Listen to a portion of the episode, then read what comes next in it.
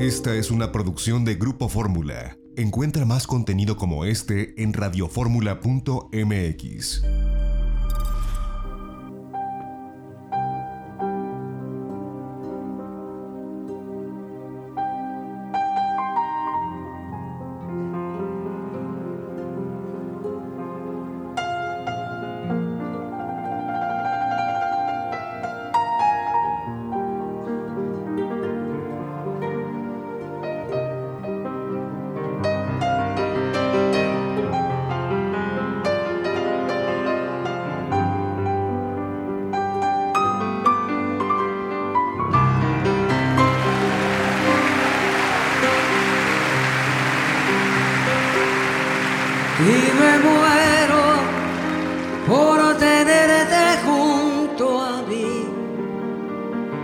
cerca, muy cerca de mí, no separarme de ti. Y es que eres mi existencia, mi sentir, eres mi luna, eres mi sol, eres mi noche de amor. Adoro el brillo de tus ojos, lo dulce que hay en tus labios rojos. Adoro la forma en que suspiras y hasta cuando caminas yo te adoro,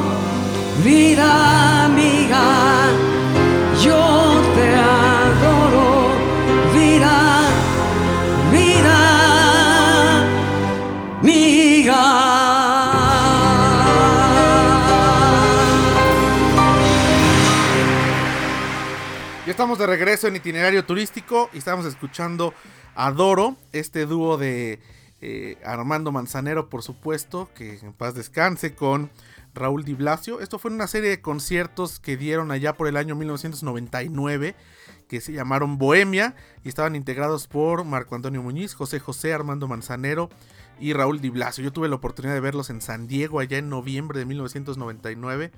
Bueno, unos conciertazos que dieron. Bueno, sigamos con la información turística en este sábado y entrevistamos al doctor Baruch Díaz. Él es de la Clínica del Viajero de la UNAM para abriendo este 2021, pues tener las recomendaciones que nos da en materia de viajes, qué debemos hacer, no hacer, debemos viajar, debemos esperar y esto es lo que nos compartió el doctor Baruch Díaz para la audiencia de Grupo Fórmula. ¿Cómo estás? Bienvenido. Muy bien, muchas gracias Toño, muchas gracias al auditorio por la oportunidad de escucharme y de poder pues difundir información valiosa pues para los turistas y los viajeros internacionales y nacionales ante pues la pandemia y el entorno adverso que hemos vivido y presenciado en estos últimos meses y pues ya iniciando esperemos que con el pie derecho este 2021. Oye, doctor, pues bueno, eh, la vacuna que ya es una luz al final del túnel, que ya comenzó a aplicarse para el personal sanitario en México y en otros países, evidentemente es algo que llevará tiempo, pues por varias cuestiones, ¿no? Desde la compra, después la logística y bueno, ya sabemos cuál es el plan de vacunación en México. En tanto, bueno, pues eh, asumimos que la, la recomendación es seguirnos cuidando ¿cuáles son las recomendaciones que le puedes emitir desde la clínica del viajero a aquellas personas que tienen que viajar empezando este 2021, ya sea por negocios, por visitas familiares o incluso quien decidió al final del día no posponer sus, sus viajes de placer? ¿Cuál es la recomendación que les emites? Bueno, en primer lugar debemos de tomar en cuenta las condiciones en las cuales se encuentra la crisis sanitaria en un lugar desde donde nos desplazamos, o sea, nuestro lugar de origen y el lugar hacia donde nos estamos desplazando, que esto es nuestro lugar de destino. Esto quiere decir, no podemos eh, estarnos desplazando de un lugar, eh, pues, eh, con mayor, de, menor riesgo a un lugar con mayor riesgo. Esto es la primera, digamos, que recomendación. No desplazarnos hacia lugares con mayor riesgo de contagio, porque entonces estaríamos poniendo nuestra salud en un riesgo mayor al cual estamos habituados y podemos contraer la enfermedad durante nuestra, nuestra estancia. sea ya sea al interior de México o al extranjero. La otra cuestión es que es muy importante eh, tomar en cuenta eh, todos los requerimientos sanitarios y eh, digamos que obligatorios para poder ingresar si es que vamos a viajar a otro país, porque muchos de estos países alrededor del mundo han impuesto algunas restricciones de viaje que incluyen cumplir con algunas pruebas de detección de este virus, SARS-CoV-2, ya sea a través de la PCR o incluso en algunos ya están empezando a usar estas nuevas pruebas de detección de antígeno de manera, manera seriada, ¿no? Y esto es con la finalidad también de verificar si es que tenemos que cumplir algún tipo de cuarentena y por cuánto tiempo. Existen varios tipos de cuarentena que debemos de tomar en cuenta para eh, pues planificar nuestra estancia en el extranjero. Puede ser una cuarentena extendida o completa de 14 días después de haber arribado. Puede ser una cuarentena corta de 7 días eh, y hacernos una prueba PCR antes y después de haber llegado. Y puede ser esta cuarentena que se está imponiendo ya, por ejemplo, en la ciudad de Nueva York o en algunos otros eh, lugares del Reino Unido que ya se están probando, que son cuarentenas cortas eh, al momento de obtener un resultado negativo PCR a la llegada y obviamente antes de, pues de viajar, que son cuarentenas de tres días en el caso de Nueva York o de, de cinco días en el caso del Reino Unido. Entonces, todo este tipo de, de, requerimientos, de evaluación del riesgo y de estar eh, conscientes que vamos a necesitar invertir más en nuestra salud si es que vamos a viajar. Por ejemplo, tomar en cuenta un seguro de gastos médicos, una cobertura adecuada que nos asegure que si llegamos a enfermar de COVID-19, pues nos brinde esta seguridad de contar con acceso a salud durante nuestra estancia al interior de México o al extranjero y también la percepción del riesgo al viajar. Eh, y la percepción compartida y la aceptación del riesgo.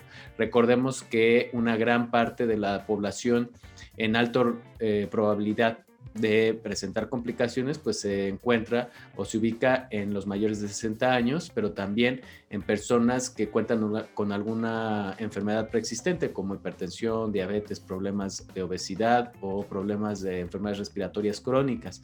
Entonces, si es que nosotros somos o estamos dentro de este grupo de alto riesgo, lo preferible es no viajar en estos momentos, sobre todo eh, con una alta intensidad de transmisión. Esto quiere decir semáforo naranja y obviamente rojo no se puede viajar, tenemos que quedar en casa, eh, ni siquiera a la esquina, ¿no? Y eh, si eh, estamos conviviendo a nuestro regreso o a nuestra partida, vamos a, convivir con personas que se encuentran en estos grupos, pues también evitar este tipo de contactos porque pues ponemos en riesgo no solamente nuestra salud, sino la salud de nuestra comunidad. Entonces, la recomendación, doctor, en, eh, digo, además de, investigar, y bueno, una gran herramienta, por supuesto, que es la Clínica del Viajero de la UNAM, que tiene su página de internet y que tienen sus instalaciones ahí en la Terminal 2 del Aeropuerto Internacional de la Ciudad de México, pues es a los grupos vulnerables. Sabemos que es una cuarentena y una pandemia larga, pero los grupos vulnerables, gente con enfermedades crónico-degenerativas como diabetes, hipertensión, algún tipo de cáncer, la recomendación es no viajar eh, no viajar, aun cuando los protocolos sanitarios son estrictos y han sido aprobados por diferentes instancias de salud y de turismo. La recomendación es no viajar a las personas eh, que tienen una mayor probabilidad de complicación y en el caso de la gente que, tiene, que no tiene estos padecimientos, pues verificar bien eh, a qué destino se va a ir, tomar en cuenta todo esto que nos has dicho y bueno, me parece que también al final del día eh, el mensaje es que eh, pues la pandemia no ha terminado, a pesar que ya empieza la vacunación y más vale quedarnos en casa y bueno, pues eh, posponer cualquier viaje de placer. Y si hay que cumplir con algún viaje de trabajo, de visita familiar o que por cualquier otra circunstancia no se pueda posponer o cancelar, pues llevar a cabo los protocolos sanitarios al pie de la letra y revisar todo esto que tú nos has dicho sobre todo porque hay mucha gente, por ejemplo, con doble nacionalidad que después de muchos meses estará viajando a Europa a, reencontrarse con su familia, sobre todo a España, eh, gente latinoamericana que ahora que reabran las fronteras de, de, América del Sur, algunas ya están abiertas, pues buscará ir a ver a sus familiares a Colombia, Venezuela, Perú, Ecuador, pues hay que tomar en cuenta estos factores y no adelantar vísperas para evitar pues eh, ser parte de los contagios, ¿no? Que al final del día vienen en esta segunda oleada. Fíjate que un punto muy importante que has tocado en, esto, en esta conversación es precisamente los protocolos sanitarios que se implementan en los destinos receptores de viajeros. Eh, recordemos que si bien una parte fundamental son estos protocolos sanitarios, solamente representan alrededor de una tercera parte de la reducción del riesgo total. Prácticamente la mitad de la reducción del riesgo va a depender del comportamiento de cada viajero en lo individual, pero también del comportamiento en lo colectivo y esto no, no va, pues va a ser independiente a los protocolos sanitarios que se tomen. Entonces, sí es, aunque por ejemplo, eh, el caso de la cabina de avión que ha sido muy comentado por muchas autoridades internacionales y nacionales y de varios sectores de la sociedad, pues sí, la cabina de avión como tal gracias a los protocolos sanitarios que se llevan a cabo, es segura siempre y cuando el comportamiento de los viajeros sea el adecuado. Si el comportamiento no es el adecuado, entonces se vuelve insegura. ¿Por qué? Porque al momento de que un viajero se retire el cubreboca, bueno, entonces comienza a contaminar todo el ambiente eh, inmediato. Eso te iba a preguntar, doctor. Fíjate que, ah, ah, perdón que te interrumpa, pero hablamos aquí en los últimos meses con diferentes aerolíneas. Incluso les, les proponíamos nosotros de pronto que cesaran la venta de alimentos o la distribución de alimentos en vuelos cortos, precisamente porque se tiene la gente que, o sea, para poder tomar o comer, tienes que retirarte el cubrebocas. Desde las aerolíneas, eh, con quien hablamos que no son autoridades sanitarias, eh, minimizaron todos el riesgo, algunos porque pues es una fuente de ingresos para la aerolínea, otros porque lo consideran parte del servicio, pero tú como médico, como especialista, ¿qué tan riesgoso es con todo y el filtro EPA? Si yo voy en un vuelo y de pronto decido comerme mis papitas o tomarme mi refresco o mi vino y retirarme el cubrebocas en plena cabina.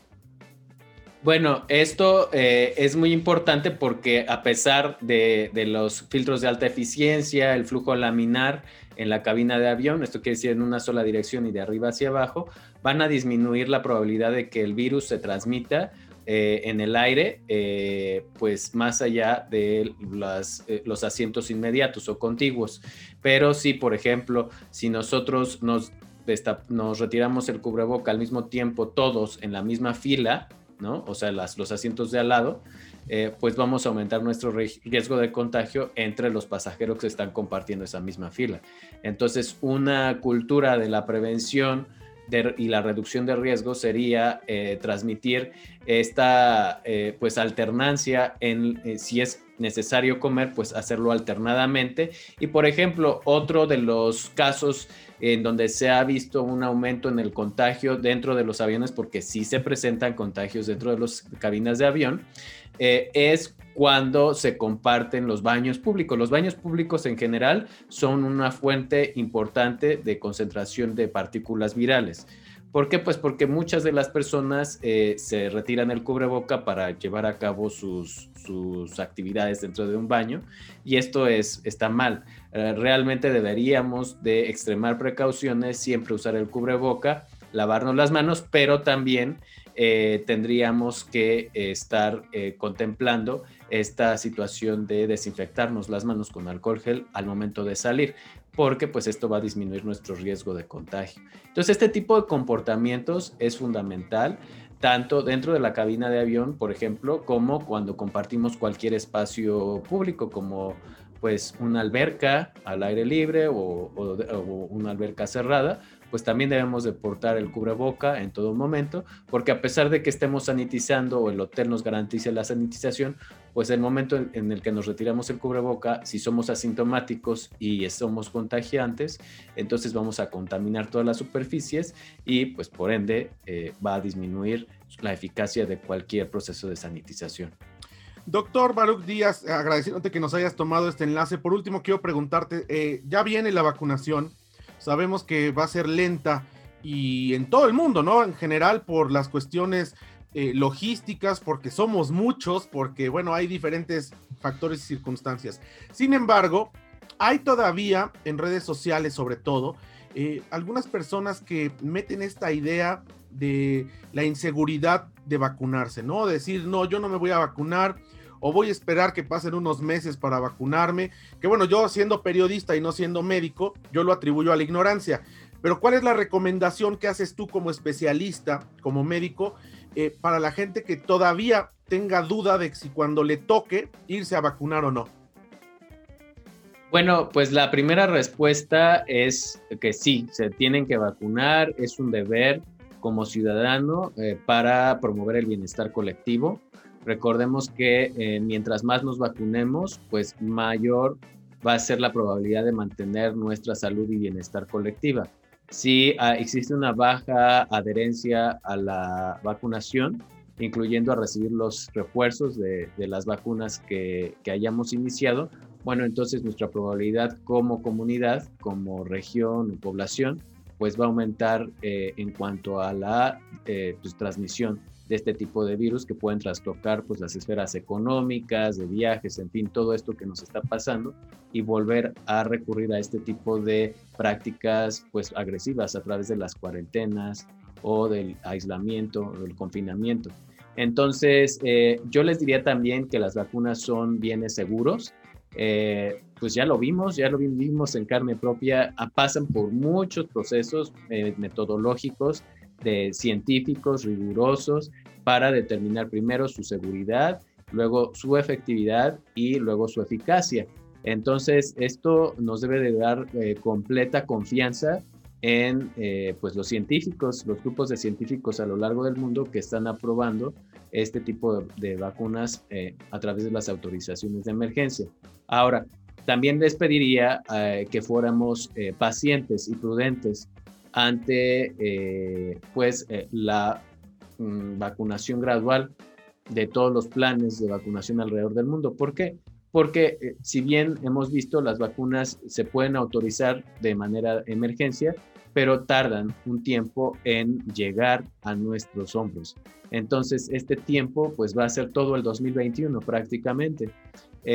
por lo menos aquí en México debemos estar conscientes que el gran grueso de la población eh, va a comenzar a recibir la vacuna eh, a partir de la segunda mitad del 2021 y vamos a alcanzar una cobertura óptima en el primer trimestre del 2022. Entonces debemos de ser pacientes, eh, debemos de respetar pues los planes que han sido pues consensuados por los expertos, por los grupos de expertos que han eh, emitido este tipo de recomendaciones a través de eh, formas escalonadas de vacunar a la población dependiendo del riesgo. Y también debemos de tomar en cuenta el contexto mundial. Eh, las vacunas no están por arte de magia en nuestro país, pues depende mucho de la demanda y de la oferta de este tipo de bienes en todo el mundo. Si bien somos afortunados en tener, afortunados en ser los primeros en tener estos tipos de vacunas, y comenzar la vacunación, pues vamos a tardar en obtener una gran cantidad de dosis para toda la población. Pues doctor Baruch Díaz, yo te agradezco que nos hayas tomado la comunicación para la audiencia de Grupo Fórmula. Te deseamos un muy feliz 2021 y agradeciéndote de verdad. No, hombre, muchas gracias a ti, Toño, y muchas gracias al auditorio. Esperemos tener un 2021 lleno de muchas buenas noticias y pocas malas noticias, pero recordemos que ya el 2020 nos enseñó a que la salud es pues un bien muy preciado para todos. Ya nos vamos en este primer programa de 2021 a nombre de nuestra productora Lorena Bracho, se despide ustedes José Antonio López Sosa, los esperamos mañana de viaje en Fórmula 1470 de AM, el próximo sábado 10.30 de la mañana, itinerario turístico en Telefórmula, una de la tarde aquí en Radio Fórmula 104.1 de FM. Quédese con Pei Garza, feliz año nuevo, fuerte abrazo, pásenla bien.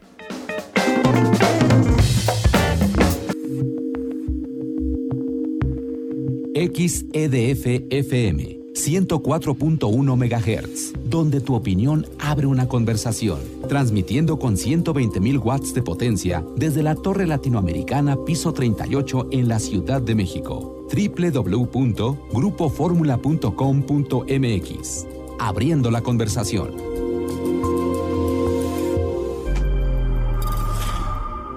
Esta fue una producción de Grupo Fórmula. Encuentra más contenido como este en radioformula.mx.